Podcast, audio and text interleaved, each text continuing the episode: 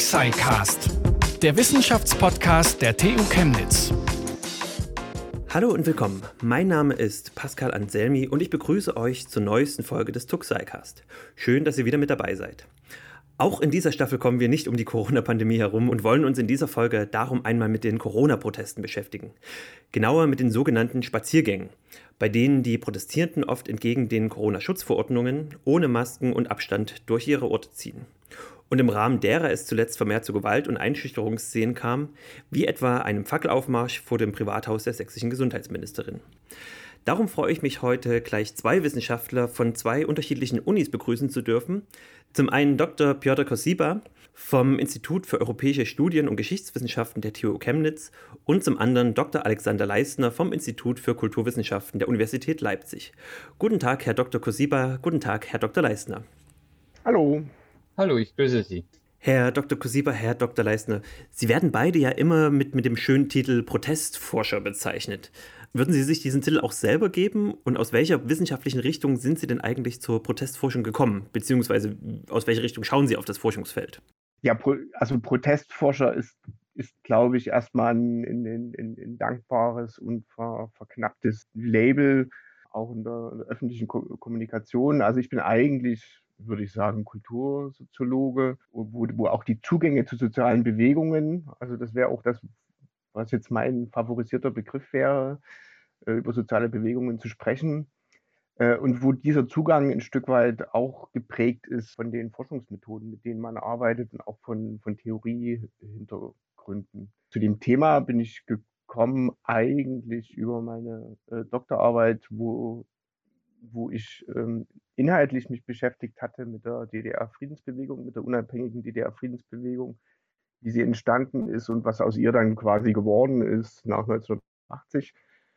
Das war so der Gegenstand und äh, interessiert hatte mich aber eher, also vor allem an sozialen Bewegungen, dass sie eigentlich im Unterschied zu Parteien oder zu, zu Organisationen eine sehr, eine sehr fluide Form sind. Und gerade in der DDR, wo das ja wo jedwede Organisation verboten war, war dann mein Interesse, wie sie im Grunde entstehen und wie, was da für Strukturen entstehen und wie sie sich ähm, ein Stück weit stabilisieren.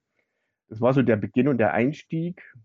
Vor allem methodisch ähm, hatte ich da mit äh, biografieanalytischen Ansätzen gearbeitet, äh, biografische Interviews geführt.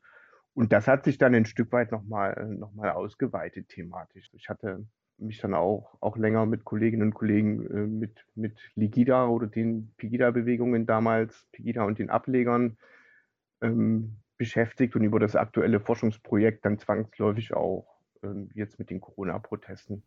Und Herr Kosiba, wie war das bei Ihnen? Nehmen Sie sich auch den Titel Protestforscher an? Ja, der klingt erstmal sehr nett ähm, und sehr griffig. Deswegen ähm, gerne auch als Protestforscher äh, kann man mich bezeichnen. Ähm, Herr Kollege Leistner hat ja schon darauf hingewiesen, dass es eigentlich ähm, die Bewegungsforschung ist, auf die wir dann methodisch, theoretisch äh, zurückgreifen, wenn wir uns über Menschen, die Protest kundtun, wenn wir darüber sprechen, wenn wir dazu forschen. Ich allerdings habe ein bisschen anderen Hintergrund.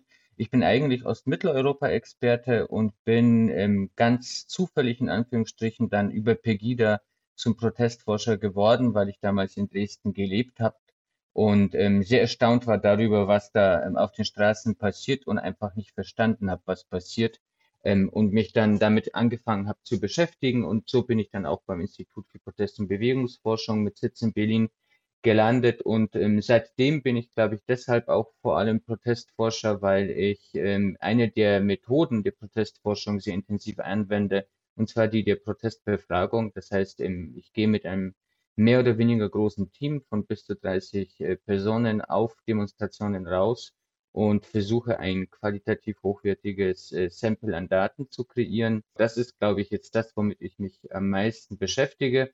Und bei mir ist der Fokus ähm, als Protestforscher, wenn man das nur so bezeichnen möchte, vor allem auf ähm, Ostmitteleuropa gerichtet ähm, und hier auch vor allem auf solche Bewegungen oder Gruppen von Bürgerinnen und Bürgern, die sich ähm, in diesen komischen Dazwischen bewegen. Also zwischen ja das, was man in Sachsen gerne als Rechtsextremismus und die Mitte der Gesellschaft bezeichnet. Bevor wir jetzt zum Wie der Protestforschung kommen, wollen wir gleich mal mit dem, mit dem Was einsteigen. Herr Kusiba, Sie haben sich mal geäußert, dass Sie in dem, im Hinblick auf die sogenannten Corona-Spaziergänge ein Déjà-vu zu Pegida erleben. Was genau meinen Sie damit und inwiefern ähneln sich denn da diese Bewegungen? Ich glaube, das sind zwei Ebenen. Ähm, über die eine können wir dann vielleicht nochmal ausführlicher sprechen, denke ich, die quasi der Proteste selbst.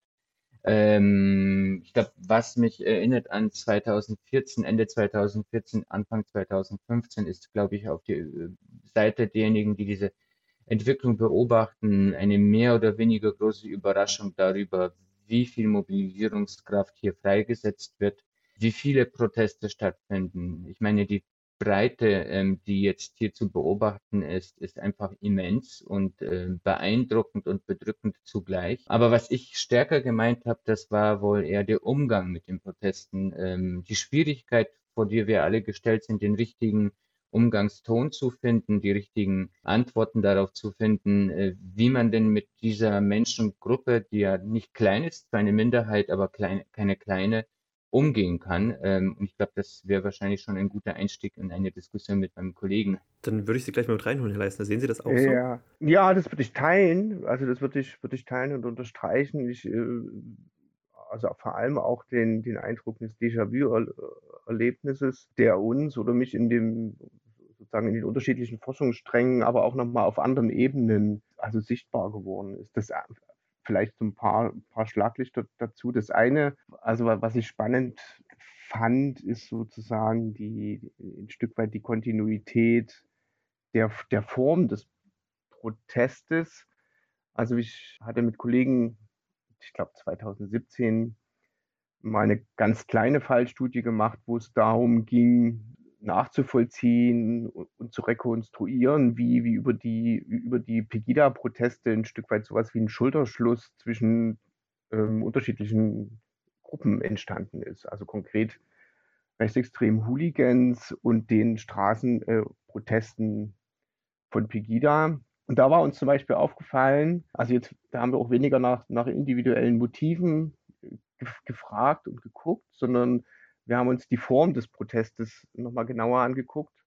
Und da hat es sich sozusagen abgezeichnet, dass, dass ein Stück weit sich dieser Protest als Tribunal quasi formiert. Ja, also dass die Form der Proteste eine ist, die ein Stück weit auf der Straße Gerichtsverhandlungen äh, nachempfindet quasi. Ja, es gibt äh, Angeklagte, das sind in der Regel ähm, politische Repräsentantinnen und Repräsentanten, das sind äh, MedienvertreterInnen, und, und denen werden dann quasi ihre Vergehen vorgeworfen. Ja, und auch mit entsprechenden Sanktionen gedroht. Was dann nochmal eine andere Dimension wäre, quasi, also die Frage nach der, nach der Gewaltbereitschaft oder, oder wie sich Gewaltnormen verändert haben, auch da konnte man nochmal irgendwie ganz spannende Sachen beobachten. Und das sind Sachen, die, glaube ich, ganz stark auch jetzt in den Protesten wieder als Kontinuität sichtbar geworden sind, diese Formen von, von Straßentribunalen. Also nicht zuletzt dann auch mit dem, mit dem Fackelmarsch zum Beispiel, ja, als so, eine, als so eine ganz konkrete, dann auch personalisierte Sanktionsandrohung und die Markierung, namentliche Markierung von PressevertreterInnen. Also das ist sozusagen alles in dieser, in dieser Logik. Und vielleicht als zweites, also man könnte auch da nochmal viel, viel sagen, also was auch typisch ist und was man heute wieder sieht, ist dieses ganz eigentümliche Wechselspiel von Selbstverharmlosung und, und Selbstvergrößerung. Also Selbstverharmlosung meint, dass sozusagen die Selbstdeutung der, der, der, der Protestteilnehmenden eine ist, dass man friedlich ist, dass das sozusagen nur Spaziergänge sind quasi. Und die Selbstvergrößerung besteht dann darin, so in der historischen Identifikation zum Beispiel mit den Akteuren der friedlichen Revolution, dass man sagt, okay, also auch wir sind wieder das Volk, bis hin jetzt auch zur Forderung des, des politischen Umsturzes quasi. Und das, das ist dann quasi auch der Aspekt von Selbstvergrößerung, den man beobachten kann. Unterscheiden sich die Spaziergänge da dann in dem Punkt von, von anderen Protesten, wie zum Beispiel so G20-Proteste oder wenn man an Fridays for Future denkt oder den Hambacher Forst, ist das so ein Punkt oder gibt es auch andere Unterscheidungen? Ja, auf jeden Fall. Also in der, ich würde schon sagen, in dieser, in dieser sehr ähm, auch personalisierten Verantwortungszurechnung quasi, dass es Eliten gibt, die letztlich gegen das Volk äh, agieren, auch zum Schaden des Volkes. Ähm, und dass die ein Stück weit zu, zu Projektionsflächen werden auf den Demonstrationen, das ist schon was, äh, glaube ich, eine Besonderheit, die man jetzt bei, jetzt bei Klimaprotesten ja nicht so hat. Ja, da ist das, äh, also da, da hat man ja andere politische Ziele und da geht es dann eben um den, um den Tagebau oder die, die, die Stilllegung des Tagebaus oder die Blockade ähm, von, von Baggern dort quasi. Das hat nochmal eine ganz andere, andere Stoßrichtung. Ich glaube auch, dass, ähm, dass wenn man jetzt an die Bilder von manchen Corona-Protesten auch im Sommer, als die größer waren, zurückdenkt und das ganze Meer an Plakaten sieht, auf denen äh, PolitikerInnen ähm, in Häftlingskleidung abgebildet sind ähm, oder an Pegida denkt, in, wie, in welcher Art und Weise dort die damalige Kanzlerin Merkel dargestellt wurde, teilweise entstellend, ähm, oder dass man ähm, eben ähm, Galgen mit sich geführt hat. Das sind schon Dinge, die man, äh, würde ich behaupten, viel seltener sieht auf einem Protest wie beispielsweise von Fridays for Future organisiert. Ja, oder vermutlich gar nicht sieht. Also jetzt ein. Ja, ja, natürlich. natürlich, ja. natürlich. Ähm, genau das meine ich. Also damit würde ich meinem Kollegen absolut recht geben. Dieses personalisierte Zuspitzen und das ein, also das sind ja auch äh, teilweise äh, sadistische Fantasien, die dort ausgelebt werden, mit ähm, Einsperren, Hängen, dann ähm, entstellend darstellen. Das sind schon Dinge, die ähm, sehr spezifisch sind für diesen Protest, würde ich jetzt behaupten. Ja, und wo, wo man auch, würde ich sagen, auch nochmal eine Veränderung beobachten kann, jetzt im Vergleich zum letzten Jahr, äh, zu, jetzt zu den großen auch bundesweiten Mobilisierungen der Querdenkenbewegung, da war ja jetzt viel präsenter. Also ich denke jetzt an den 7. November in Leipzig 2020 zum Beispiel, als diese große Demonstration war, friedliche Revolution wiederholen. Da war ja, da war ja der, also Teil der Selbstinszenierung, also neben diesen Drohkulissen war ja auch immer sozusagen diese, diese performierte Friedlichkeit ein Stück weit. Und das ist, hat sich ein bisschen, würde ich sagen, zumindest in den, in den kleinstädtischen Protesten der letzten Wochen und Monate und vor allem in Ostdeutschland doch hat das ist sozusagen auch nochmal an, an Dominanz verloren quasi. Die sind doch sehr viel expliziter in der, in der Kommunikation auch von, von Gewaltbereitschaft. Aber andererseits glaube ich, dass die Selbstwahrnehmung genau die ist. Man stellt ja, sich ja. ja hin als der Friedliche. Ich meine, wenn man jetzt an Bautzen denkt, der Prozess beginnt ja äh, morgen ähm, der erste Schnellprozess gegen ähm, Personen, die unter anderem auch die Auflagen fürs Versammlungsgesetz missachtet haben. Und dort die Organisatoren, die ja einen Protest schon länger über Wochen hinweg organisieren, der genau diese wüste visuelle Tragweite mit sich bringt, der auch nicht ungefährlich ist, was die Eskalationsbereitschaft der Teilnehmenden anbelangt, die haben ja vor kurzem ein Statement veröffentlicht, in dem man quasi davon überzeugt ist, dass man friedfertig ist, dass man Gewalt verurteilt. Also die Selbstwahrnehmung ist, glaube ich, weiterhin die, mhm. dass man ähm, eigentlich ähm, ja nichts sich vorzuwerfen hat. Und wenn es zur Eskalation kommt, dann äh, ist es ja ausschließlich die Polizei oder der antifaschistische Gegenprotest, der hier aggressiv auftreten soll. Aber das interessiert mich dann, weil ähm, von, von wem geht denn diese, diese Selbstwahrnehmung aus? Und ist das eine ist es eine, eine, eine überzeugte Selbstwahrnehmung oder ist es eine Inszenierung von, von Harmlosigkeit oder von, also glauben die Leute das, dass sie friedlich sind in dem Moment? Das ist schwierig für mich jetzt zu beantworten, weil das ja ähm, situativ individuelle Eindrücke sind, die ich habe ähm, momentan. Ähm, aber ich habe den Eindruck, dass es ähm, unterschiedlich sein wird.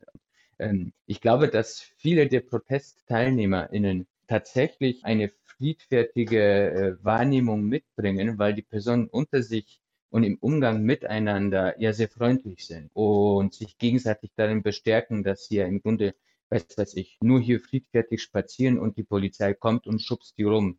Das heißt, ich glaube, das wird eine Mischung von beiden sein. Ähm, das heißt, ja, auf der einen Seite dieses Extrem des reinen Kalkulierens ähm, und auf der anderen Seite das Gefühl, tatsächlich hier ähm, ja teilweise Freundschaften ähm, und familiäre Verhältnisse ähm, vorgefunden zu haben und ein ähm, ja, neues Zuhause zu haben. Erreichen jetzt diese, diese, diese, diese Spaziergänge dann auch Menschen, die jetzt vielleicht die Corona-Maßnahmen per se nicht unterstützen, was ja auch eine legitime Ansicht ist, aber noch keine rechten Ansichten vertreten? Also ist das so, eine, so ein Becken, was Menschen potenziell radikalisieren, beziehungsweise auch verstärken kann in ihren äh, Ansichten? Ja, ich würde jetzt also stark davon ausgehen, dass Teilnehmenden, und das variiert dann regional sicher nochmal, in jedem Fall sehr heterogen sind, auch in ihren auch in ihren Motiven, auch weltanschaulich. Ich meine, man kann das auch teilweise bei den größeren Demonstrationen sehen, dass das ja sagen von, von, von Rentnern über ja, auch Familien bis hin dann zu ähm,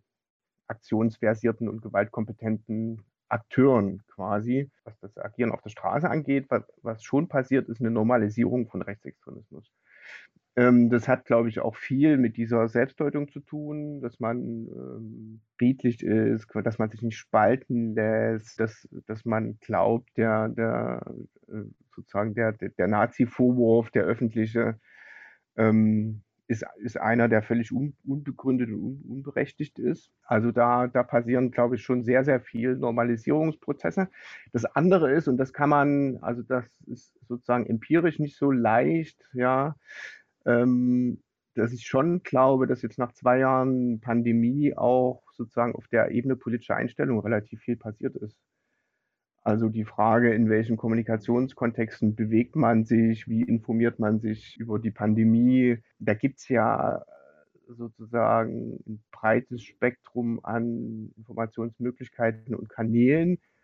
Und ich würde aber schon sagen, dass es jetzt jenseits der, sag ich mal in Anführungsstrichen, Mainstream-Medien, in dem ganzen Spektrum alternativer Medien sozusagen nicht, nicht mehr so ganz viele Kanäle gibt, die frei sind von Verschwörungstheorien und die nicht in irgendeiner Weise auch dominiert oder grundiert sind von, von rechtsextremen Topoi grundsätzlich ist es ja jetzt erstmal eine legitime Meinung, äh, die Covid-Maßnahmen zu kritisieren. Und demonstrieren an sich ist ja auch ein, ein, ein Grundrecht. Trotzdem wird ja den Spaziergängen immer wieder so ein demokratiegefährdendes Potenzial zugeschrieben.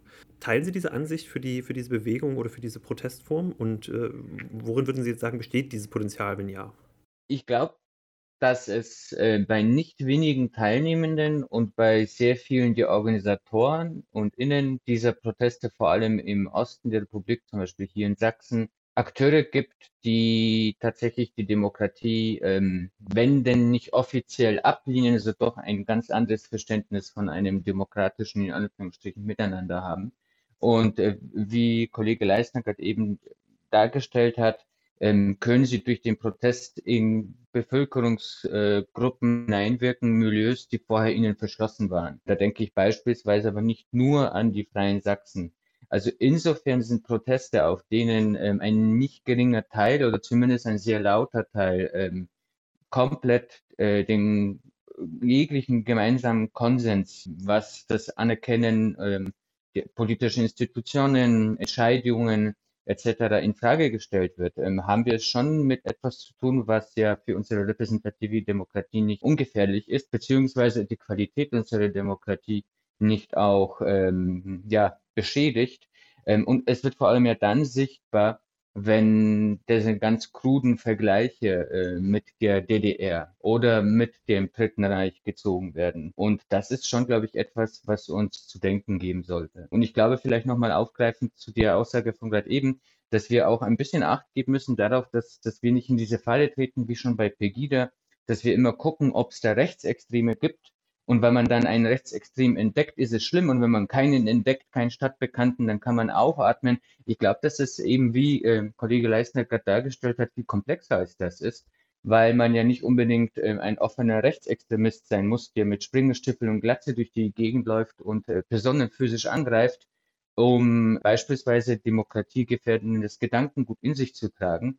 Und, ähm, und solche Personen haben sich anscheinend hier zusammengefunden. Es haben sich Milieus gebildet, ähm, auch beispielsweise über ähm, die Möglichkeit, online zusammen zu kommunizieren, wo sich dann richtige Parallelöffentlichkeiten bilden. Und dort wird diese gemeinsame Überzeugung davon, dass ähm, wir gar keine Demokratie haben, sondern ein Unrechtsstaat herrscht, ähm, äh, gepaart mit all den Verschwörungsnarrativen, die dann auch in den allermeisten Fällen ordentlich antisemitisch untermauert sind und das Ende dessen ist das, was wir auf den Straßen sehen, dort, wo es sich radikalisiert und der Frust groß genug ist, um dann auch gewalttätig zu werden.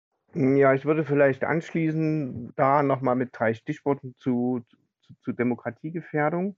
Also das, das erste, glaube ich, und das hat Herr Kochiba schon gesagt, sozusagen, ist, ist der Aspekt der Verharmlosung quasi. Ja.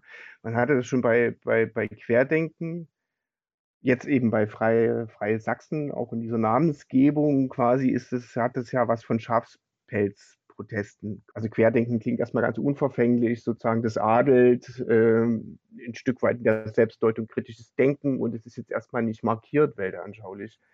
Und es ist aber, und das kann man ja sehen, auch in die, in die Organisationsstrukturen hinein, ist das ja auch eine Strategie von Akteuren der extremen Rechten. Also man, wenn man jetzt an die Freien Sachsen denkt, ähm, einer ihrer sozusagen Gründer oder ähm, Vorstandsmitglied ist ja, ist ja Stefan Hartung, der 2013 mit den, mit den Lichtelläufen gegen Asylbewerberunterkünfte dort ein Stück weit der, die, die Vorläufer gründete zu Pegida.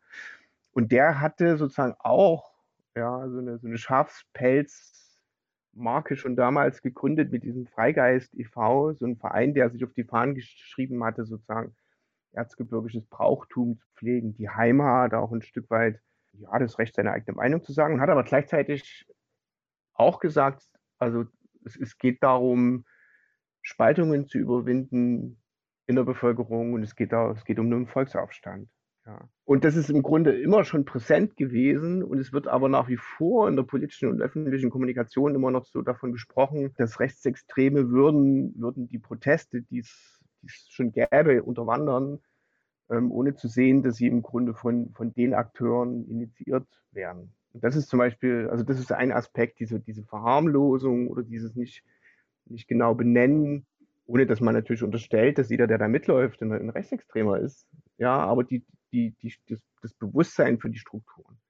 Also das finde ich schon, schon einen wichtigen Aspekt. Und das andere, das ist, glaube ich, nochmal eine Spezifik Ostdeutschlands, ist die Frage, äh, wie ist eigentlich das, das lokale politische Klima, wo die Proteste dort aufbrannten, quasi in den, in den kleinen Städten und, und kleinen Gemeinden. Und da ist es schon so, äh, wenn es auch eine Minderheit ist, dass man sowas beobachten kann, trotzdem wie eine, wie eine Hegemonie. Ja?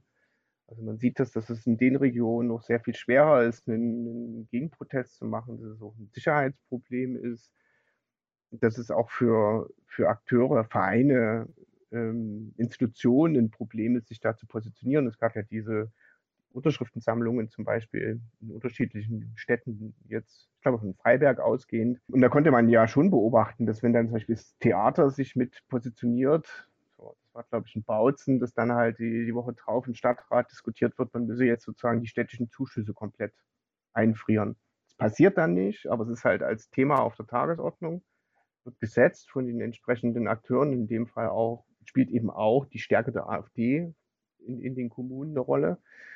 Und es verunsichert natürlich Akteure. Oder äh, in Zittau war es, glaube ich, so, dass da ein ähm, Kulturveranstaltungsbetreiber unterschrieben hat und dann ist in, sozusagen in, in, den Tagen darauf sind Sponsoren abgesprungen, ja, mit dem Vorwurf, ihr spaltet. Also das Verkennen quasi, wie fragil vor Ort auch die Zivilgesellschaft ist. Und das ist, glaube ich, das, was auch, was wir äh, in unseren Interviews, Gruppendiskussionen, die wir führen in unterschiedlichen kleinen, mittleren Städten, dass Akteure der Zivilgesellschaft dort sagen, in Ostdeutschland, ähm, sie haben eben nicht das Vertrauen in die Stabilität der Verhältnisse. Ja. Äh, die demokratischen Verhältnisse sind nicht stabil und das ist schon besorgniserregend und das wird natürlich verschärft auch durch diese lokalen Hegemonien. Dann gehen wir jetzt gleich mal diesen Weg weiter in, in den Umgang bzw. die Reaktionen auf diese äh, Proteste. Also in den letzten Wochen kamen sie ja immer wieder zu den Bildern, die den Anschein erwecken, dass die Menschen, die jetzt in den zivilen ähm, demokratischen Zeichen gegen die, die Corona-Spaziergänge setzen wollen, äh, unverhältnismäßig hart von der Polizei verfolgt werden, während jetzt diese sogenannten Spaziergänge, die oft nicht mal angemeldet sind oder gegen Corona-Auflagen verstoßen, dann einfach laufen gelassen werden. Sehen Sie da eine unterschiedliche Behandlung jetzt auch von Seiten äh, der Politik oder der Polizei? Ja, es ist, also ist, glaube ich, jetzt nicht ganz einfach, das pauschal zu quantifizieren quasi. Aber ähm, ich, also ich würde schon sagen, dass es nochmal eine Besonderheit in Ostdeutschland gibt, ähm, die sichtbar wird, wenn man sich nochmal eine andere analytische Dimension von, von Straßenprotesten anschaut.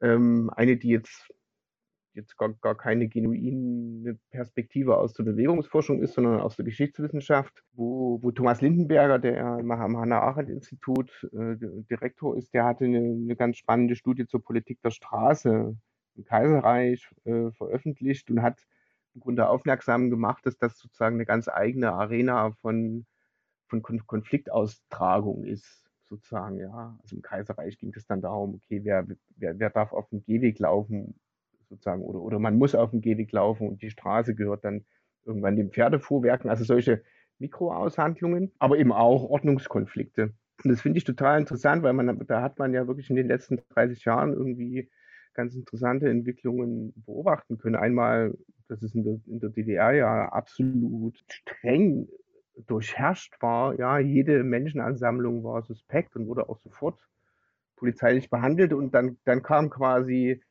die Wiedervereinigung und, und ein Vakuum in den ersten Jahren, quasi eine, eine Institutionenschwäche der Polizei. Und das ist das, was ja bekannt geworden ist unter dem, unter dem Stichwort Baseballschlägerjahre, dass es sozusagen in dieser Zeit sozusagen eine, eine Dominanz rechter Akteure auf der Straße gibt. Und das, das zieht sich durch bis heute ein Stück weit und auch eine Unsicherheit im, im Umgang damit. Ein Stück weit auch ein, ein, Selbstbewusstsein auf der Straße, also was, was eine Kontinuität hat. Und ich glaube, dass das ein Stück weit in diese Bewegungen mit hineingetragen wurde. Wir haben das in, in Leipzig erlebt, eben an diesem November-Protest 2020, dass da auch viele Menschen kamen, die, denen man angesehen hat, die sind noch nicht so oft auf äh, Demonstrationen gewesen. Und es wurde auch per Lautsprecher durchgesagt, dass es jetzt äh, sozusagen Ordnungswidrigkeiten begangen werden. Und es war aber die, die Stimmung des Tages war, uns wird an diesem Tag dort nichts passieren. Ja, und das finde ich dann schon nochmal eine interessante Frage. Woher kommt dieser, dieses Gefühl bei, bei Teilnehmenden, äh, wenn ich auf diese Demonstration gehe und Regeln übertrete, weiß ich, mir wird nicht, nichts passieren. Und da ist schon auch nochmal viel passiert. Das hat auch eine, das hat auch tatsächlich diese, diese Kontinuität, also auch jetzt vielleicht zum November 2020, ähm, so eine Unsicherheit im Umgang damit, immer noch mal auch zu betonen, okay, es sind ja Familien mit, mit Kinderwagen und, und, und, und man muss es als normalen Protest behandeln. Und, äh, diese, diese Verharmlosung auch in der, in der Kommunikation. Und in den, in den Wochen sozusagen, ja, November, im Herbst letzten Jahres, als eben so sehr viele Demonstrationen ähm, völlig unbehelligt von der Polizei laufen konnten und auch in der Fläche in Sachsen, da ist schon, glaube ich, was passiert, sozusagen an Selbstbewusstsein, was nochmal entstanden ist und ein Stück weit auf der anderen Seite auch hat die Polizei ihre Antastbarkeit verloren. Ja, also wenn ich denke, dass es ja immer mal auch Demonstrationsereignisse zuletzt gab, wo versucht wurde, Polizistinnen und Polizisten ihre Waffe zu entreißen, das ist schon nochmal wirklich ein ganz äh, bemerkenswertes Level auch an Gewaltbereitschaft, was man jetzt nicht so, nicht so alltäglich kennt von Protestereignissen in Deutschland. Sie haben es jetzt gerade schon beschrieben. Wir haben ja jetzt eine ganze Reihe an, an, an roten Linien, die übertreten werden. Ähm, warum reagiert denn da die Politik nicht entschiedener bei diesen Protesten? Ich weiß jetzt gar nicht, ähm, was jetzt tagesaktuell stärker nach äh, Härte aussehen würde von Politikerseite. Man kann jetzt natürlich ähm, sich fragen, wie über die Proteste gesprochen wird. Ähm, und ich glaube, da wurden in der Vergangenheit Fehler gemacht, vor allem auch in Sachsen. Ähm, ich glaube, dass eine Zeit lang ähm, davon ausgegangen wurde, beispielsweise vom Ministerpräsidenten, dass man dem begegnen wird, wie man per jeder begegnet ist. Das heißt, durch seinen Versuch ähm, einzuhegen und durch Dialog und Offenheit die Personen äh, wiederzugewinnen. Ich denke an diese Szenen, die beispielsweise auch ähm, in den Medien viral gegangen sind, als der Ministerpräsident mit seinem Fahrrad, glaube ich, mit den Leuten versucht hat zu sprechen und ihre in Anführungsstrichen Sorgen versucht hat ernst zu nehmen. Ich glaube, das hat sich jetzt verändert, ob der Radikalisierung, die ja wirklich nicht mehr zu leugnen ist. Ähm, Kollege Leisten hat ja gerade eben schon angesprochen, dass ähm, es auf den Protesten einfach auch ordentlich zur Sache zugeht teilweise. Ähm, und das andere sind natürlich diese ähm, kleinen Gruppierungen auf Telegram, Chats, die dann ihre äh, Gewaltfantasien ähm, öffentlich kundtun. Aber grundsätzlich, glaube ich, ist nicht die Frage, wie man jetzt diese Proteste äh, als solche bezeichnen. Man darf nicht von Spaziergängen sprechen. Man muss auch offen sagen, äh, mit welchen Strukturen man es hier zu tun hat und was alles dazu gehört.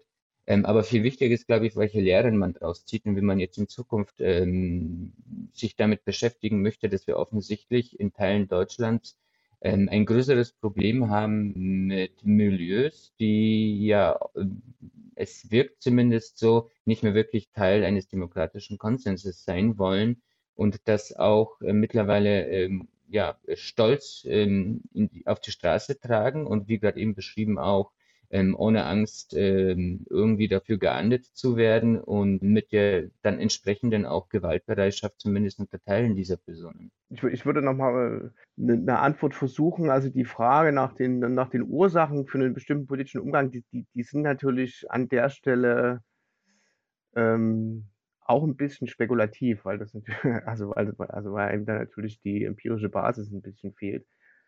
Und es wäre vielleicht dann eher die Frage, ob man, also was für Fragen man nochmal stellen würde, vielleicht als, als Wissenschaftlerinnen und Wissenschaftler an die, an die Prozesse oder an das, was man beobachten kann.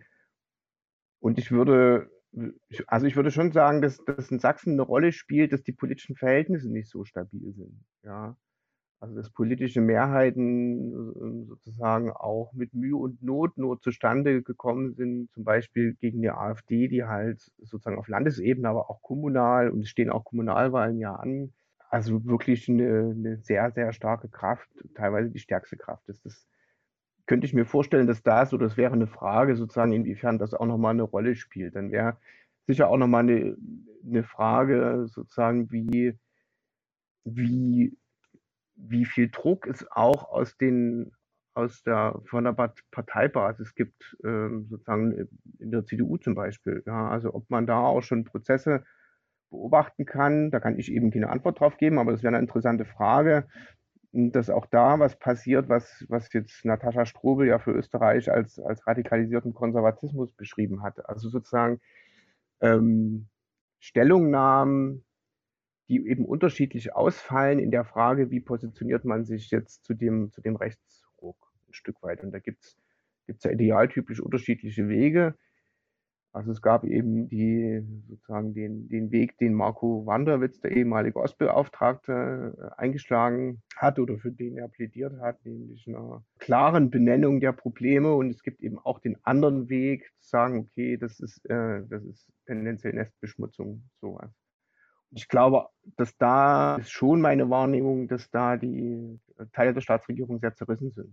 Und gibt es da schon eine Tendenz, also welche der Wege jetzt erfolgreicher sind oder, oder vielversprechender sind, wenn man jetzt auch nach Österreich schaut? Also dass der, dass der Versuch des Umgangs mit, mit, mit, mit rechtspopulistischen Akteuren ähm, ist, selbst populistische Elemente in die Politik zu integrieren, dass der in der Regel äh, nicht so erfolgsgekrönt ist, weil dann doch im Zweifel das, äh, das Original gewählt wird und, und nicht und, und, der Versuch quasi des Entgegenkommens ähm, sich in Stimmen nicht unbedingt auszahlt. Aber da würde mich nochmal auch die, auch die, die Perspektive von, von Herrn Kotschiba interessieren. Ich glaube, dass es da mehrere Ebenen gibt. Das eine ist ähm, die Frage einer konservativen Partei. Und ähm, man weiß ja nicht, ähm, ohne Zufall ist es jemand, der auch aus Dresden kommt, über einen ähm, CDU äh, mit, ein CDU-Mitglied, der auch manchmal aktiv ist als Wahlkampfunterstützer ähm, von Professor Patzelt, dass es ja in der CDU die Vorstellung gibt, dass es eigentlich ein Zurück geben müsste zu den Zeiten, als es rechts der CDU nur noch die Wand gab. Und ich denke ähm, schon, dass die Absicht dahinter eine Demokratie affine Absicht ist. Also ich denke schon, dass Personen, die das meinen, dass äh, so die CDU aufgestellt sein müsste, damit eben rechts von ihr keine AfD einen Platz hat, was aber bedeutet, dass die CDU eben ähm, diskursiv zumindest ähm, Töne von sich gibt, die teilweise dann ganz nach AfD klingen. Ähm, das, das sind Äußerungen tatsächlich, ähm, deren Absicht es ist, die Demokratie ähm, zu stabilisieren, weil man glaubt, es ist besser, ein paar radikale Töne innerhalb einer demokratischen CDU zu haben, als eine demokratische CDU und daneben eine vielleicht wachsende, in ihrer Kraft wachsende, nicht mehr demokratische Partei. Ähm, aber das ist ja die Perspektive der Partei. Ich glaube, ähm, gesamtgesellschaftlich ähm, wäre es ähm, kein gutes, weil damit genau die Prozesse wieder stärker werden, die wir ähm, ja schon öfter angesprochen haben heute, und zwar die der Normalisierung solchen Gedankenguts.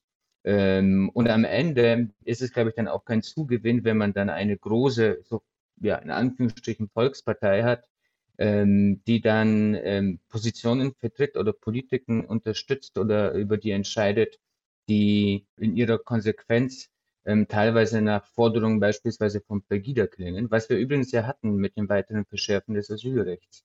Also insofern glaube ich, ähm, zeigt sich ähm, schon, dass man eine Abgrenzung braucht von Kräften, die demokratiefeindlich sind. Und es gibt ja auch historische Beispiele. Es gibt ja auch eine Studie, die äh, den deutschen und britischen Konservatismus historisch vergleicht und zeigt, wohin es führt, wenn konservative rechte Parteien der Versuchung nachgeben und auf das äh, dünne Eis sich begeben, derer, die man in Sachsen gerne als Extremisten bezeichnet. Ja, und ich würde noch ergänzen wollen, dass jetzt mit Blick auf die Gesamtgesellschaft und, und die Frage, wie man damit umgehen muss, dass dazu häufig, glaube ich, noch überschätzt wird, wie, wie stabil die politischen Verhältnisse sind. Jetzt, ohne das, ohne das jetzt zu, zu alarmistisch zu sagen, oder das soll jetzt diesen, diesen Sound gar nicht haben, aber ich glaube, es gibt eben in der, auch in der Differenz zwischen Ost- und Westdeutschland äh, eine sehr fundamentale Differenz in den, in den zeitgeschichtlichen Erfahrungen, die man, die man gemacht hat. Äh, und in Ostdeutschland war ja die Erfahrung von 1989, die sehr einprägsame, charismatische Erfahrung, war ja die, dass wenn man mit einer hinreichenden Zahl an Menschen auf die Straße geht, dass sozusagen quasi über Nacht ein politisches System gestürzt werden kann.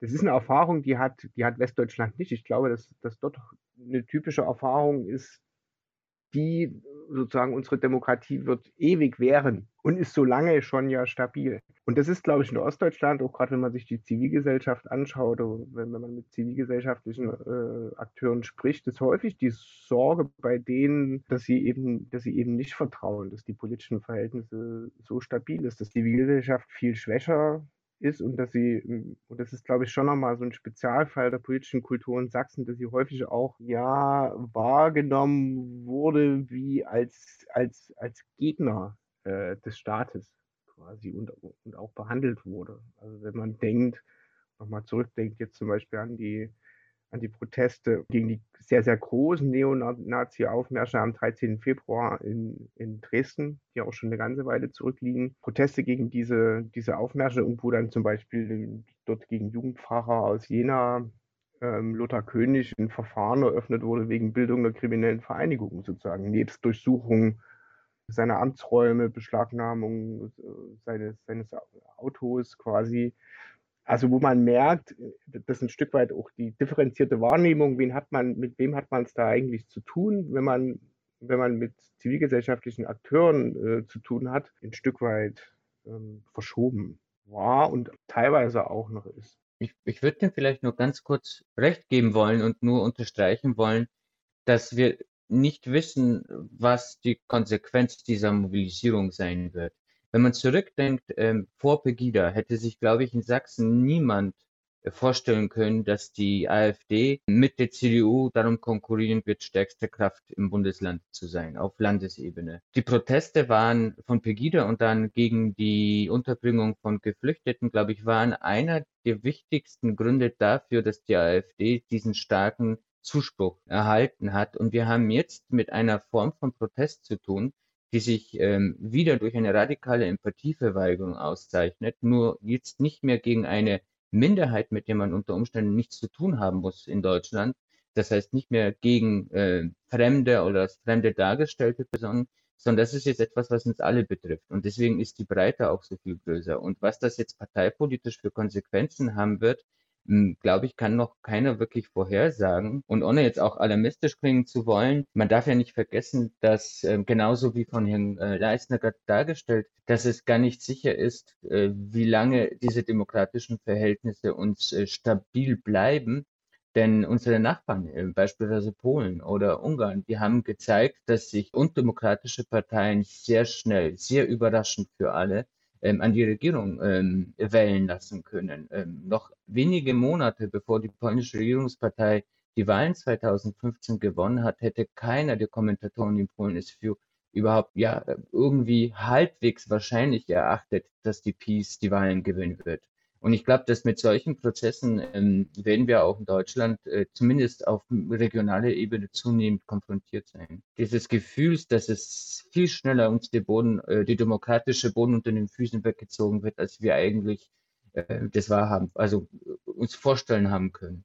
Ja, ich glaube auch, dass, dass deshalb eben die, die, die symbolischen Bezüge auf die friedliche Revolution ähm, auch so stark und ausgeprägt sind in den Protesten, weil die, weil die weil das die Kehrseite auch ist, zu dem, was ich schon angesprochen hatte, sozusagen die Angst davor, dass die Verhältnisse kippen könnten, ist das eine und das andere ist das Selbstbewusstsein, was Akteure ziehen aus der historischen Erfahrung, zu sagen, okay, wir haben das damals geschafft und wir, wir schaffen das heute auch wieder. Und ein Stück weit, um es nochmal zu, zuzuspitzen, ähm, also jetzt, äh, jetzt persönlich gesprochen, als ich jetzt im, im, Dezember dann so ein bisschen in die Öffentlichkeit äh, gespült wurde, das ist was, was man nicht so gern unbedingt macht, aber das hatte schon auch den Impuls zu sagen, okay, das ist eine Entwicklung, die ist, die ist gerade äh, problematisch und ich äh, hatte das auch mal so unter dem sozusagen sehr zugespitzt unter diesem Begriff gefasst der, der rekursiven Destabilisierung. Das wird vielleicht deutlich, wenn man noch mal, wenn man sich nochmal die, die Geschichte der westdeutschen Demokratie anschaut. Auch da war es ja so, dass, dass äh, Demokratie auf dem Papier ja seit 1949 äh, sozusagen existierte, das aber sozusagen für die Demokratisierung unerlässlich war. Die Forschung spricht da davon, okay, das eine ist, es müssen die demokratischen Institutionen implementiert werden. Entscheidend ist aber, dass sich auch äh, demokratische Mentalitäten bilden. Und da gab es in den ersten Jahrzehnten eine, auch eine starke Kluft sozusagen. Also es war jetzt nicht jeder automatisch Demokrat, ja, nach 1945. Und, und für diesen Prozess war entscheidend, dass es eben dann diese, ja, die, die Studentenrevolte gab, dass es die unterschiedlichen auch Protestmobilisierungen gab, dass die Gesellschaft im, im Grunde in die Institutionen hineingewachsen ist. Und wenn man das jetzt nochmal anwendet auf Ostdeutschland, das Verhältnis von, von Institutionen und Mentalitäten, dann kann man eben beobachten, dass die Kluft auch immer schon existierte, dass sie sich aber nicht unbedingt verringert. So, und, und rekursive Destabilisierung meinte, dass ich glaube, dass man im Moment immer wieder mal beobachten kann, ein Zusammenspiel zwischen der Radikalisierung demokratiefeindlicher Mentalitäten und gleichzeitig auch eine Erosion demokratischer Institutionen. Und das ist, glaube ich, eine Eigendynamik, die, die in Gang gesetzt wird, von der wir noch noch keinen guten Begriff haben und die, die eben besorgniserregend ist, weil das teilweise Prozesse sind, die, die sich dann auch nicht mehr so leicht wieder äh, rückgängig äh, machen lassen. Genau, und das ist ähm, das, weshalb ich schon denke, dass das im Großen und Ganzen ein demokratiegefährliches Potenzial in sich trägt.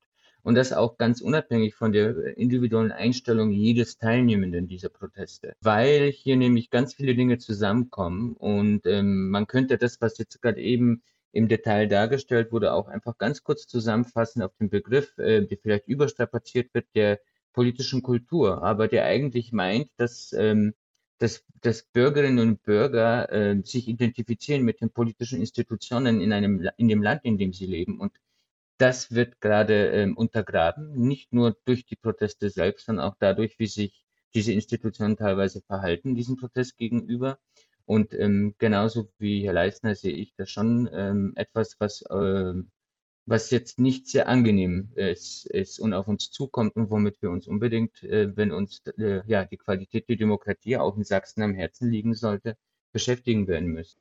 Ja, ich finde das ein total äh, wichtigen Aspekt, der ja auch nochmal so das berührt, ähm, was jetzt als politische Kultur angesprochen war. Weil ich glaube, dass die, dass die Proteste auch deswegen nochmal so eine Wucht haben, weil sie sich verbinden, sozusagen nochmal mit spezifisch äh, ostdeutsch kodierten Selbstdeutungen. Ja, also das, was wir bei uns im Projekt so als, als Exzeptionalismus bezeichnen würden, also eine Entwicklung des, äh, des, des hinter dem Rücken dieser ganzen Debatten um ostdeutsche Identität ja häufig sozusagen geprägt waren von so Formeln wie, ähm, ja, da ist eine Gesellschaft unter die Räder gekommen und das ist sie ja auch in den 90er Jahren, dass aber sozusagen hinter diesem Rücken dieser Debatten eigentlich ein sehr, sehr selbstbewusstes äh, Bild entstanden ist von Ostdeutschland als das, als das authentischere Land, als ein ähm, sozusagen näher an den Lebensrealitäten, sehr viel weiter weg von Berlin und politischen Eliten ein Stück weit und, und, und teilweise bei Pegida nochmal anders gewendet, sozusagen. Wir in Sachsen sind die, die haben keine Berührungsängste zu Hooligans.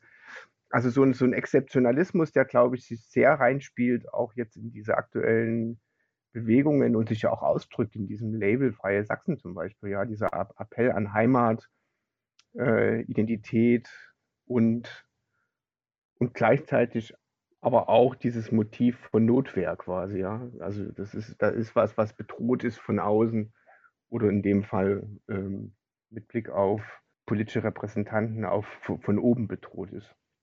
Ja, also abschließend haben wir gelernt, dass die sogenannten Spaziergänge weit mehr sind als äh, nur Spaziergänge und hinter diesen Pro Protestformen auch noch einiges an, an, an Potenzial und, und Gefahrenpotenzial steht äh, für die politische Kultur Ostdeutschlands. Das waren Dr. Piotr Kosiba vom Institut für Europäische Studien und Geschichtswissenschaften der TU Chemnitz und Dr. Alexander Leistner vom Institut für Kulturwissenschaften der Universität Leipzig. Ähm, ich bedanke mich für das Gespräch. Dankeschön. Vielen Dank. Und danke, dass ihr zugehört habt. Ihr findet wie immer alle Folgen des Tuxicast auf der Website der TU Chemnitz.